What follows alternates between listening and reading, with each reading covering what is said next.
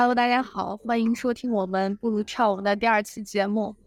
呃，我今天邀请到的是我的好朋友韩愈，一起跟我录制。Hello，大家好，我是韩愈，想请他跟大家今天聊一个什么话题呢？就是关于他最近的一些个人的经经历啊，然后以及读到的一些东西，嗯，跟大家聊一下这个话题。多了一点觉知力，就是对自己，对，就是更能。更会整理自己了。我因为我之前就前一段时间刚好看到一句话，就是说，就是你理解世界的过程，就是你理解自己的过程。因为你如何看待自己，包括处理跟自己的关系，其实就是你对这个世界上很多不管是他人呀，还是其他的事物的一个关系的处理，还是基于自己理解自己为最根本的那个。对，而且你钻己的程度就是越深吧，你对外界的了解也会。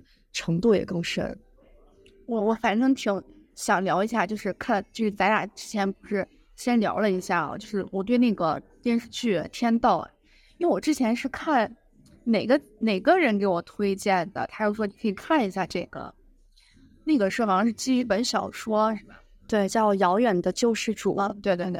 然后我其实说实话哦，我第一次看这个电视剧，我真的没太看懂，但是因为你之前不是也有。发一些你当时比较有感悟的截图嘛，嗯，然后又再一次看的时候，其实有新的这个感觉。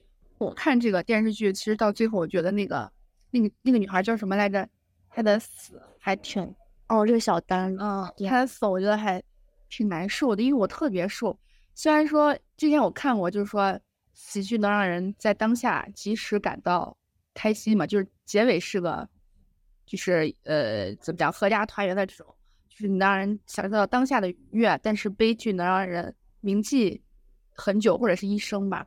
但是我是当下特别受不了这种悲剧结尾的，不管是故事啊还是小说，感觉特别特别难受，就很难走出来。因为当时当时看完那个他不是死了嘛，嗯，然后我就觉得他挺难受。但是又有一些人说他的死是一个必然，就是他当时死的时候，啊，那个男的叫什么？那男的。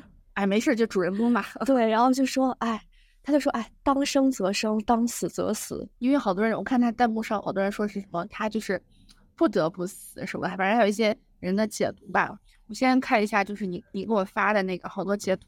我个人印象最深的，我存了一个，哦，就是他临死的这这一刻的这个截图，就是这个海德格尔认为，人的一生都是在走向死亡的过程，去到了临终才后悔。没有早日对自己一生负责，不如先行到死中去，然后面向不存在而在，是为向死而生。但是我感觉有的时候我可能还没有体会得到，因为很多东西确实需要应激，就是你没到那个节点的时候，你就会觉得自以为懂了，嗯，或者说很多道理其实特别浅显，就比如说活在当下这种老生常谈的东西，但你就觉得啊，活在当下，然后这这个。不是很简单吗？就觉得自己能明白，但是，嗯，不经历一番对一番心理挣扎以后，不去整理自己，你是不明白什么叫真正的活在当下。哎，我想问一下，就是你在经历，就是你所谓的整理自己的过程，是大概从什么时候开始？有一个稍微明确一点的时间点？啊，我就觉得，其实很很长时间就一直在做自以为是的整理。就是自以为是的自救，就看了很多心理学的东西，然后说什么，哎，要跟自己保持连接啊什么的，然后就一直觉得自己挺会的。后来发现并没有，因为一个很我有一个很大的卡点，就是我不敢去面对真实的自己。如果说你不去真的直面自己的话，那你做的任何的练习，然后你看的所有东西，其实它都是建的一个空中楼阁吧。它是很容易被摧毁的，然后你一遇到外界的一些，比如说变化呀，或者说挫折，就很容易就把你给击垮了，因为你跟上的那个东西没有建立起来。那所以说，嗯，我觉得一切最根本的源头就是直面自己吧。那我什么时候开始做这件事儿？就是应该是今年的七月底吧，就是从你那个实习之后是吧？对。当时去了电视台实习，就遇到了很神奇的事情。就电视台里有一个剪辑师，他懂一点占星，啊，就给我分析了我的性格啊、命盘啊，你可能会遇到的一些卡点啊什么的。当时一听他描述我的性格，我就觉得我不是这种人 啊，不是，我觉得我不是这种人，可能性格里面还是有很多自己没办法接受的部分吧。啊，后来是又遇到了一个我。后来我想管他叫灵性教练，他也懂占星，他也帮我分析一下，说的就是差不多。他是跟我说说你不要想着说有一个什么理想的自我，而不是你要真正的直面你自己。我那个时候，然后我才开始就是仔细回忆之前到底发生了什么，因为我有段时间就是呃心理障碍比较严重，就导致我。失去了很多的记忆，因很多事情我想不起来，就它可能太太痛了。是多久之前的？还是就是最近几年发生的？还是小时候的记忆？就是都有啊，就是很长时间，可能有十年吧。很多的记忆我都是没有了。他就说，到底是什么原因？你要自己往里头钻，你要去想。然后刚开始想的时候，我想不起来。嗯，就是，然后后来我就通过做梦。然后就半梦半醒的时候，你会突然想起一些事儿，虽然很痛苦啊，就当时就整理的过程其实很很恶心，或者说很痛苦啊，但是我还是逼着自己，就是进入当时的那个空间，重新的看，对，去去看当时的身边人，当时的自己，会去从各个视角整理。对，反正就一点一点，一点一点，一点一点，然后把这些记忆慢慢的捡起来，拼凑起来。对，一点一点凑起来。你刚刚说那个啊，我突然想到，我之前听的一个，就是我之前呃，在这个喜马拉雅上看过一个播客栏目，对我的影响还是挺深的。其实当时为什么听这个呢？也是因为我感觉我的成长，就是其实我之前哦，就是每一年都是那种傻傻乐乐这样长大的。然后呢，就是最近的一次比较大的一个成长，就是比较重要的一个家人的去世吧。然后让我一下子就是好像说长大了十岁，一点都不夸张，嗯，那种。然后所以我就开始看一些所谓的有的没的啊，叫这个灵魂的出生前计划。其实推荐你开始可以听一下，他这个呢，其实就讲了很多各个方面的都有。然后呢，也有就是。就分很多章节，比如说有一些可能在现代人听起来有一些稍微变态的吧，比如说像这个虐待关系啊、性取向呀，然后流产、堕胎、病患照顾，反正就是各个方面都有。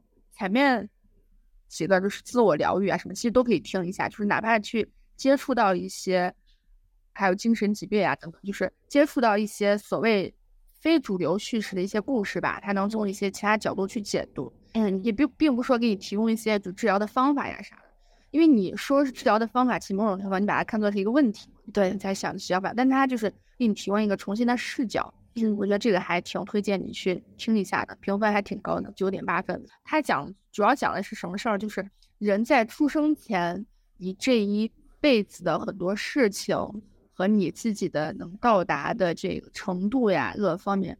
有点宿命论的意思吧？哦，可能已经决定，他是觉得是都是定数啊，对，都决定了。然后呢，但是有一些这个生命能力能量比较强的人，他可以突破，对他可以改变，对他可能通过他自己的努力啊，包括各个方面的这个去进行改变，然后完了之后去做出一些可能跟他出生前计划呃超出那个的一些事情啊。你刚刚说那个宿命论那个，我不知道你知道杨定一吗？我知道，就那个丰盛的作者，啊啊，然后他也是这么说的，就是你就这辈子得到什么东西，它都是有定数的啊，不属于你的，你就会失去啊，怎么怎么样啊？就是也是我那个灵性教练告诉我的，就我问问过他，我说可不可以改命，他就说，他就说，就是我们出生下来那个天盘是改不了的，就是你出生所有那个小行星，它就已经在那儿了。天盘我们改不了了，但是我们能改变的是地盘，就是那个一点一点成长起来的命运。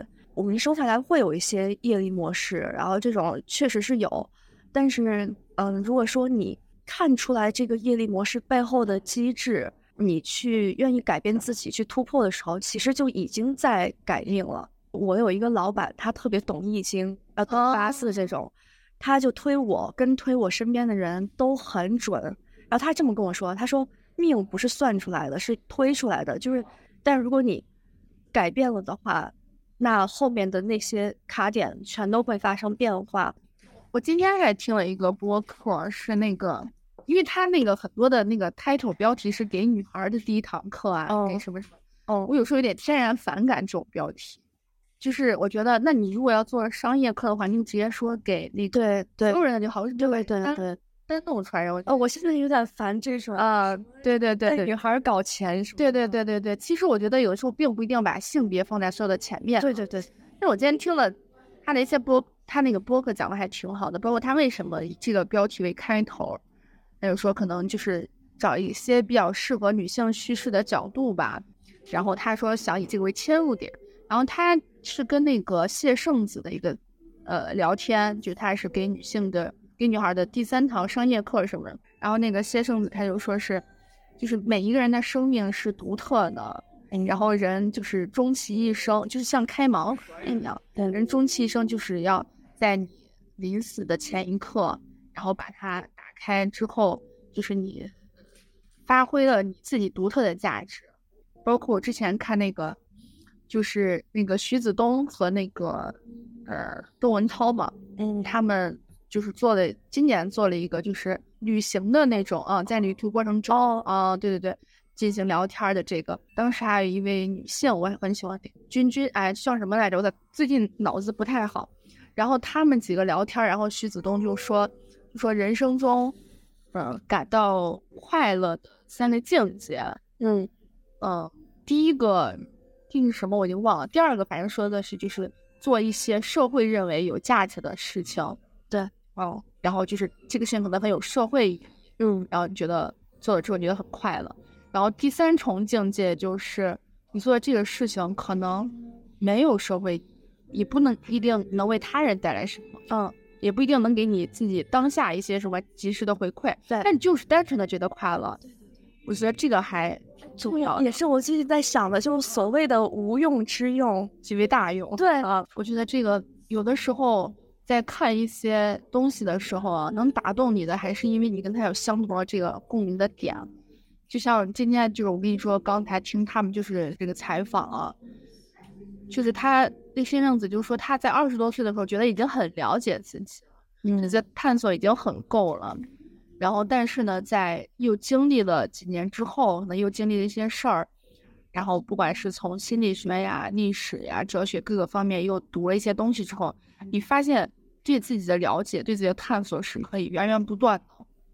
对，因为每个人都是源源不断的。嗯，就是那种 you are everything and you are nothing，就是你什么都不是，但你也可以是一切。对，通过自己可以看世界。对哦，我想起学霸猫老师说的什么，每个人一生可以给出跟接收的爱都是无限，对，就每个人都是有很很大的能量的。其实，我之前有关注一个博主啊，他叫 P 庆龙。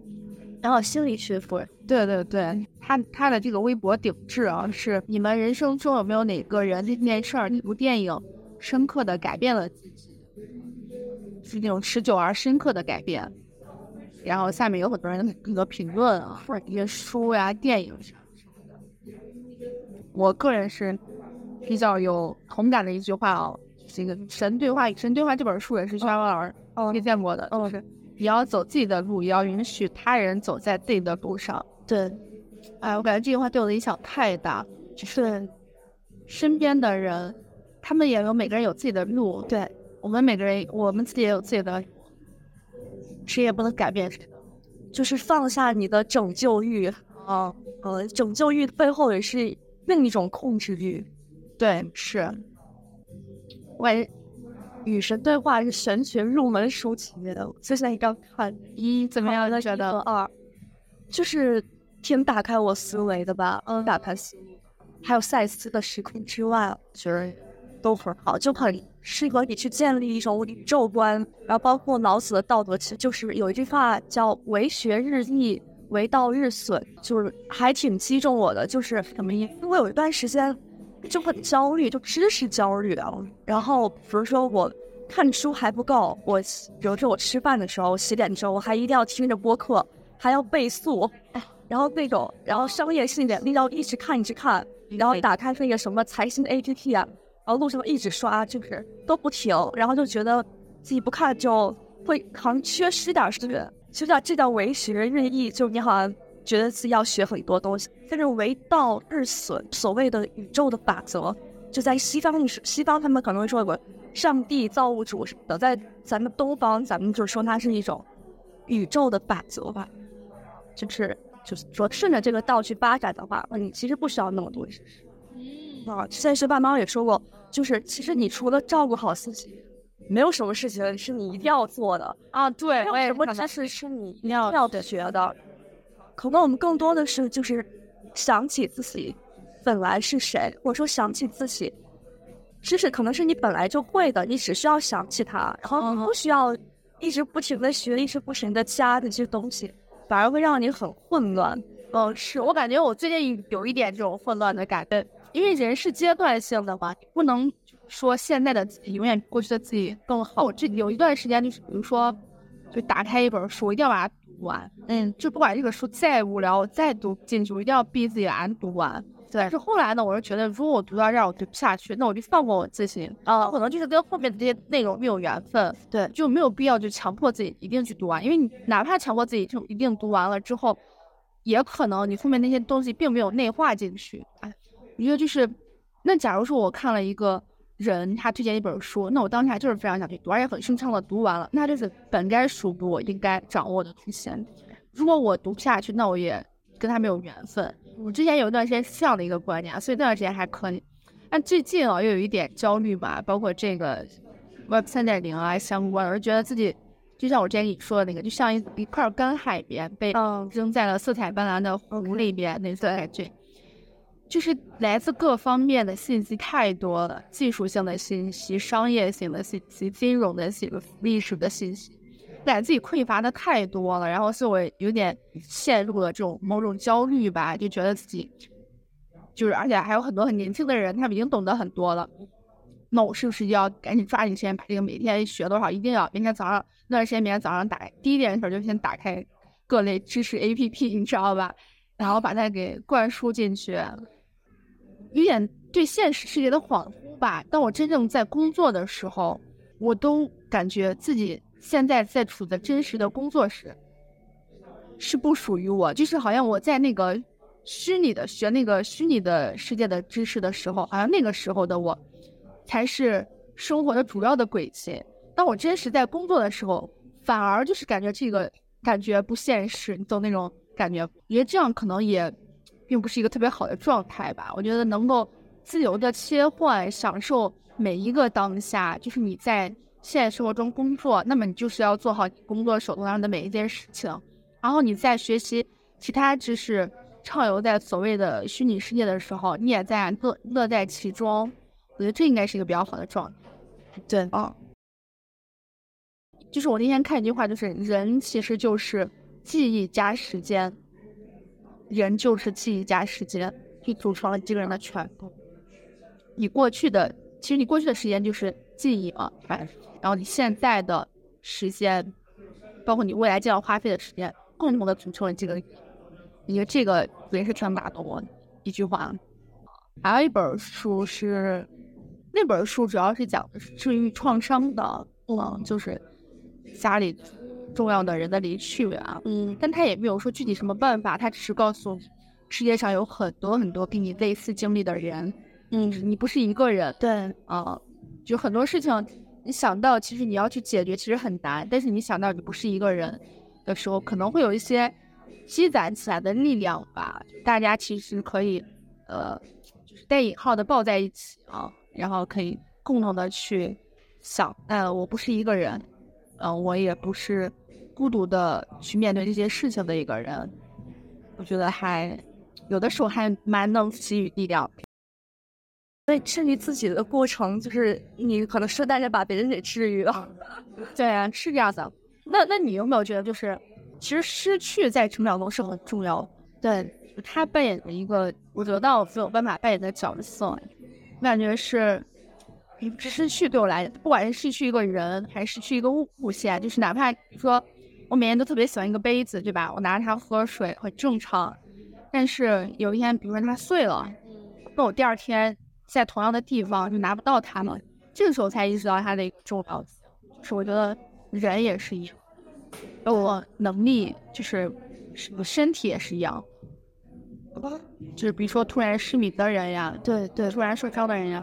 哦，对，其实我觉得这个还是。你说这个，我突然又想起我做梦的事儿啊。你说，就是我前段时间就做梦中梦，然后梦到我那个牙就全部都掉了，然后我就很恐惧，然后我就去问我的灵性教练，然后他就说你是不是恐惧衰老？然后我觉得我对这方面的有点，有点他说的有点对。哦，我对这方面的恐惧其实已经好好多年了吧？可能自从成年开始，尤其是在面对。所谓的父权社会是吧？然后就天天都很害怕，然后包括上完学以后去实习，然后又跟你说什么三十五岁危机。但是怎么说呢？时间的刻度其实是不存在的。哦，是是这样的，对，真的是这样的。而且就是你的社会时间，就是社会赋予的时间和你自己的这个时间表，也不一定是完全一致的。对，真的是这样的。而且就像你刚才说那个梦啊，我就想到就是。有些记忆哦，有些童年的记忆，因因为太过遥远了，就是，然后他呢，有时候出现的时候，在脑子里回想的时候，都不能确定这件事情是真实在小时候发生过，还是你只是在梦中虚假的构建。我有时候会有这种反回感啊，我也会有，嗯，就是因为有些事情太过久远，然后呢。它可能真实的发生过，出现在你的梦中，也有可能是你以为它发生过的，然后出现在你的梦中，然后就导致你都不知道这件事情是不是真实的发生过。但我有时候有又一想，是不是真实的发生过，其实也没有那么重要。对，那知道对，呃，我前段时间看那个马斯克，他就说，我们可能本来也生活在一个虚拟的世界里，就对，真的是这样。对，就活就是我们现在处在这个环境，可能就是一场梦。然后我做的梦也是一场梦，它可能是没有什么分别的，其实。而且你很多人说构建的那个所谓元宇宙呀是假的，是不真实的。但现实生活中，你又怎么确定现现实就是真实的呢？对呀，对。就比如说那个《与神对话》那本书，哦，其实就是那个作者在跟那个所谓的神去对话，是一个对话形式的一本书。那个神就说：“在我之外还有神。”首先就是。在就是所谓的真实世界里嘛，人类也是很小的、很小的个体啊。你想一想，自己其实，在整个现实生活中的这个渺茫感，跟你在虚拟世界中重建自己身份的那种渺茫感，其实没有什么区别。对对，确实是啊。反而有可能你在你在那个所谓虚拟世界中建立的一些东西，可能。从你最开始看他的这个成长，嗯，更加可气一些。对，所以其实不管什么新的技术的变革，我们要做的事儿都是一样的，就是认识自己嘛。对，就你刚才说那个活在当下嘛，真实的感知一些当下生活中的事情吧，可能更能让我感到我在活着。对，哎，我反正最近做完整理自己这个功课以后，就是久违的找到了，就是活在当下到底是什么感觉。就之前一直以为自己懂，然后其实并不懂。天呐，就你，这样看很多知识，其实你都并不是真的明白。但是最近找回自己以后，就感觉哦，身边突然恢复了色彩，然后你也开始愿意跟朋友去出去，然后什么专门为了一顿饭去下馆子。呃，之前我不会做这样的事儿，我可能就为了写一篇稿子，我才可能会出去下馆子。反正现在是找到了那个链接，然后跟自然链接那种感觉。有的时候真的是要对自己好一点，然后你就会发现，其实他人啊、世界都会对你很好的。之前有一个就是说法，就是说，其实身边的人啊，这个就是不是说世界呀怎么样那种，就是比较具体，就身边的人会以你对待自己的方式去对待你。然后有时候所谓的坏事，可能并不一定是一件坏事，嗯对，或者是你以不同的时间维度去测量的话，可能在当下是一件坏事，对，拉长之后看可能是并不一定是一件坏事。而且我现在反正不知道为什么突然变得很乐观，就很突然相信了那句话，就是，哎，之前觉得挺鸡汤的，叫什么？呃，所有的事情到最后都会变好。如果现在没有变好，说明还没有到最后。啊，我也听过这个，我觉得很对啊。嗯，我之前觉得很鸡汤，但我现在觉得是真的。就我发现，就一个人怎么对自己，他就会怎么对别人，是这样的。好，就如果一个人他就，比如说他很 push 自己，他就把自己当一个工具，那他也会把身边的人当成工具。哎，我又想起一个问题，有的人说你的呃，很多人的很多痛苦来自于自我 ego 过大。一些发展的比较好的人，就是心理路程发展的比较好的人，他可能走到最后，他可能就是完全的放下了我自己，对，完全放下了，对，对。但是他是，并不是说他不 care 自己了，是他跟一些更高的东西融合了。最近看这个瑞达里里欧的这个原则，他就说，虽然我们自视为不同的个体，但实质上我们都是基因的容器，就是有的时候我们。总觉得自己很重要呀，什么什么的。但其实我们都是基因的容器啊。就是如果你就是一个比较正常的社会化的人啊，比如说大家会结婚生子呀什么的，那你绵延下去的只有基因和进化呀。嗯，你想一想，你在自己在这个过程中又起到了多大的自主性的作用？就你除非你就是能选择一个呃跟你一起去繁衍基因的人，那当然很多现在很多时候这个人都选择不了，知道吗？嗯。我之前有段时间就是所谓的特别的追逐个体自由，嗯啊，但是后来发现，我觉得比起所谓的自由吧，就是我觉得合一更重要。就不知道你有没有看本书叫《悉达多》？哦，我我不是我买了，我还没看，前两天刚哦，他就是讲了一个人就佛陀，就是他一个开悟的一个过程吧，嗯啊，然后他后来就是他开悟到一种什么程度，就是他看众生都是我，我都是众生，哦哦，他就会觉得。哎，比如说看这个人，他会有一种什么，比如嫉妒啊、傲慢啊、贪贪心啊，就哦，原来我之前在我身上也有这些，然后他就会，他就看众生都是我的时候，他就放下了分别心，然后就会产生了一种慈悲心。就佛教有有个说，就是叫修到一个小成，就是你发现了生命的所谓的无意义感的时候，你会有一种出离心，这又叫小成。但是你再进一步的时候。你会发现众生即是我，我即是众生，这时候你就会生出慈悲心，达到一个合一的状态。哇，我觉得你这个说的太好了，真的是这样的，就是从第一个阶段到第二个阶段哦，真的是我最近几年经历的这种事情哎。你刚刚说 ego，我又想起你越不在乎自己，你就越自由；你越不在乎自己这个肉身，你就越自由。就比如说有些人他想不开，就很想自杀呀，对他们会有一种。自我恋，就是他是说你是可以重新开始的，就是你可以时时刻刻在当下杀死这个假我，然后在下一个空间你就能活过来，就是这就叫转心念，就是你其实你已经死了，对，知道自己已经死了，对，这就叫转心念，所以你是随时可以重新开始了。那如果是你觉得你重生了，但是你的周围的一切没有改变，就是影响你的事情也在，影响你的人也在。那你这样子怎么去说服自己到了一个新的我呢？就是转心念这件事刚开始的时候，你一定会遇到一些阻碍，就是因为你一开始只是从表面上去改变了，你知道这个事情它对你不好，你就去哦逼着你哦我不得不去改变了。但是你改变的只是表面，改的时候你还不情不愿，还会有一些怨气在。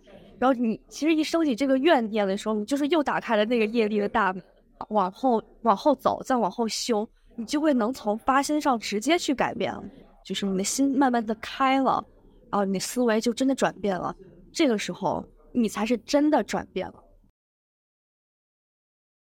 就业力模式它没有那么好破，就在这一块儿，但好多人他坚持不下去，就在刚开始的时候，他从表面上转变了，但他发现哇，你们都这样，那行我又回去了。那这个过程到最后很难，对，很难，因为你要非常了解自己，然后你要知道哪个是假我。就很多人他有很多很多假我，有很多层。就那个灵修教练，他跟我说，有很多人找他咨询的时候，他就要剥好多层，你知道吗？啊，对，看到那个真正的我。对，而且很多人他是不敢面对真正的我的，像我当时的那种傲慢，在就是我我有一点点觉知力，我就觉得哇。我有学识力，我真棒，然后你们没有啊，就这是一一层新的新的傲慢，嗯嗯，对，然后而且你还意识不到。那你说的那个，你爸带你去见那个开悟的大师，呃，就是那个艺术家朋友，他是就是给你提供了这样的帮助，还是你们聊的什么？就是嗯，那个长辈他跟我说他不算开悟，就是他他他说不敢说自己开悟，他说我就是体悟到了一点东西，就是嗯，心情就状态整个不太好，然后我爸也是想带我去跟他聊一聊啊啊，反正当时去去了他工作室，就整个惊呆。就像一个博物馆一样，楼上楼下呀，然后包括什么小隔间里啊，就是他自己的工作室是吧？对，他是画画的吗？呃，也是作家，就他又当又当过官，然后又做过商人，然后又种过地，完了他还就是在山上地这个很酷哎，他在山上隐居了十年，还还当过老师，嗯，呃，现在就是独立的艺术家吧，就出过很多书，多大年纪？十多万，搜十啊，然后呢？啊，然后就跟他聊聊，问了很多，嗯，很多很多问题，就是。当时太多问题了，就是我发现自己有一个问题，就是有太多的问题，然后老想问，就是这个没有什么呀，就是这个不是问题，这个是你的一个向外求知的一个探知欲嘛，或者向内探索一个好奇心嘛。但后来我会发现什么呢？就是你很多问题没有人能解答你，而且随着时间。随着时间，你自己就知道了，然后你没必要问。其实，就他们的答案不是你的答案，而且自己是就有一种焦虑在里头，就扛不住，就觉得哇太痛苦了，我必须要问，我必须要马上给我一个答案。但是很多事情他没有答案。嗯，我刚开始问他的问题就比较比较大。嗯，就我上来就问他人生意义。其实这个也这个。也是我想的呀，跟你说听了那个播客，他就说呢，说我刚刚跟你说那个每个人都是独特的，终其一生其实要将自己的这个魔盒打开。对，然后还有一个点就是他说的，就是人生的意义就是打磨自己的灵魂。对，然后让自己的灵魂更加的有张力，更加有韧性。对，更加有这个包容度。这个，其实有点像你刚刚说的。那我比较好奇，那个大师是怎么回答你？他跟我说，没有人能回答你他，没有人可以回答你这个问题。你这个问题一提出来，你就会把自己逼到了一个死。那有的人会说，比如说咱们俩今天在这谈的这个开悟呀，然后所谓破除这个业力呀，到达一个更高的自己啊，那是你们就是已经吃饱喝足、闲的没事干的时候，你才会想这件事情。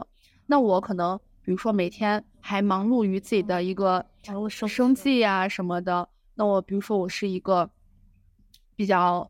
呃，辛苦的工作吧，随便举个例子啊，比如说送外卖的或者送快递的，那我每天可能一一早起来就要去工作，晚上到家可能已经十十点多十一点了，我根本没有空去想人生有什么意义。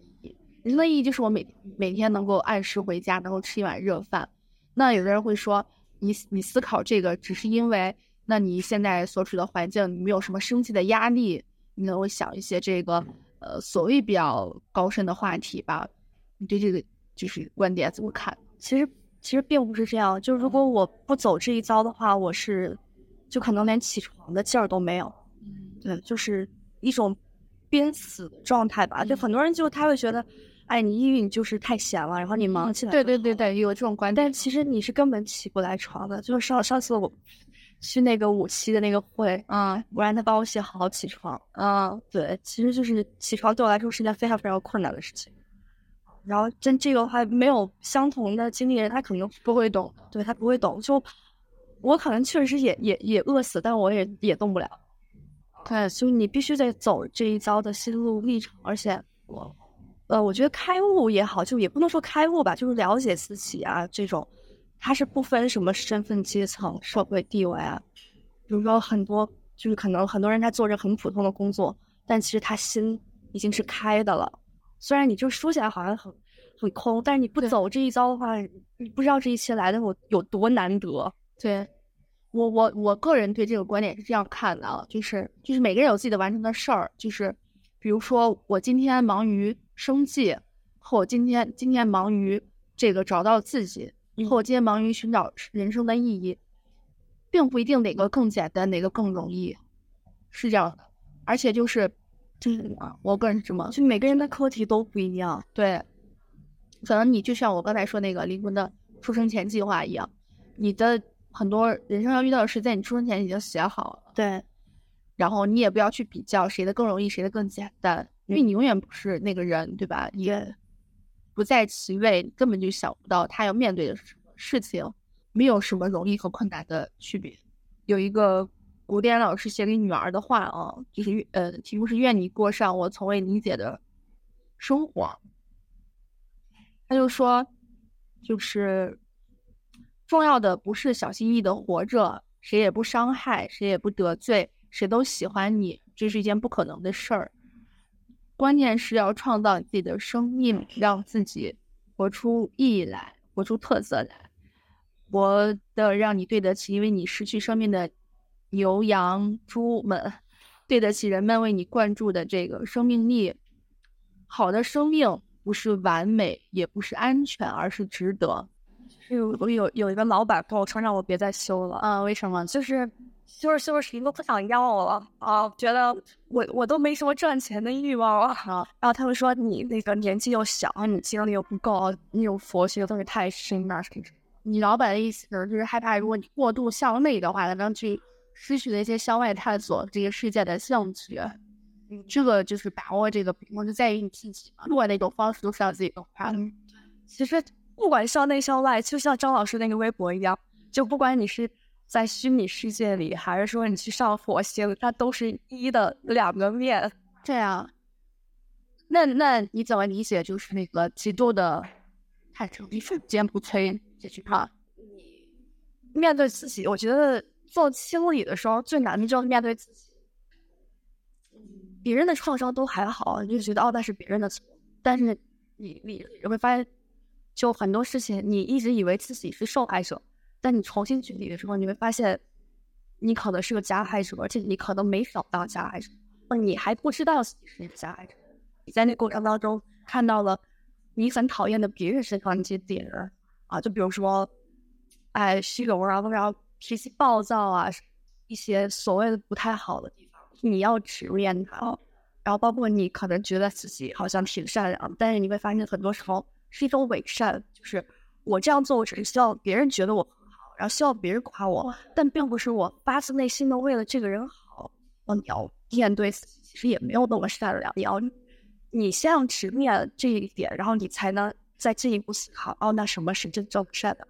什么是真正的？发心纯粹，什么是善念？什么是第一念？什么是第二念？但这它的源头都是对自己坦诚。我面对了我，我接纳了我所有的不好的地方，然后我也直面了它。但别人在看到这一点的时候，我也不怕被他看到。对，是这样的，就是很多东西就是我们要的太多了，既要自己像你说的，嗯，其实我觉得很多事情就是。如果我这件事情可能我自己的发心不是那么纯粹的善，那我做可能也做了一些好事儿，这个结果是好的。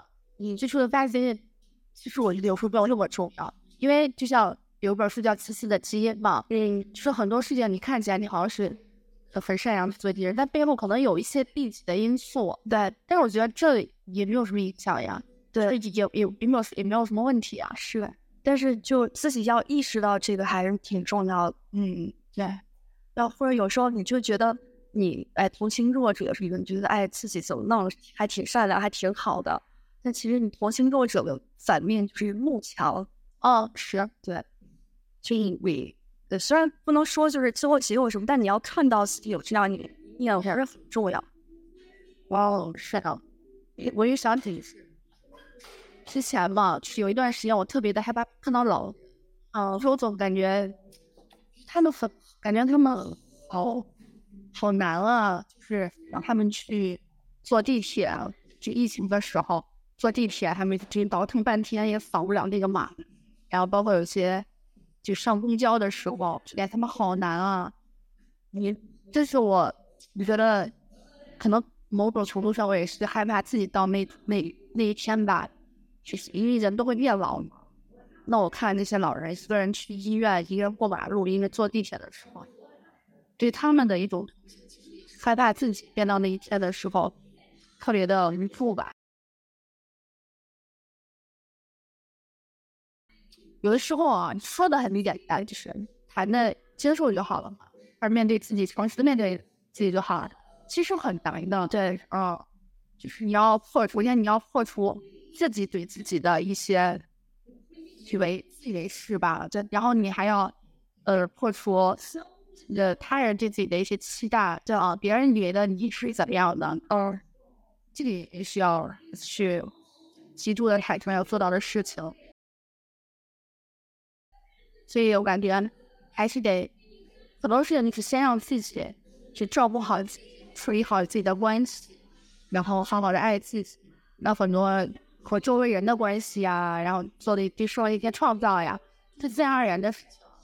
就是他只是需要一些可能时间、什么金钱、能能力慢慢去修炼的，就是自然而然。那个梦言的张小雨不是有说什么投资成功就是我们变成了一个更好的人，自然而然的结果。Yeah，而且包括那个，就是 Ted 他的那个博客写的吧，就他不是做了一个，呃，我呃什么摩托车维修艺术，哦，摩托车维修艺术那个，有有一期内容就写的是，一个人统治他的一些投资方式吧，或者是他的关系，其实是。他看待自己的方式，他处理和自己的关系的一种体现。其实我觉得这个也是对。嗯，其实总而言之，还是要让自己开心，好好的爱自己。哇，那我觉得咱们差不多就结了。吧。OK，可以，那就这期播客就到这里，我们下次再见。好，感谢感谢。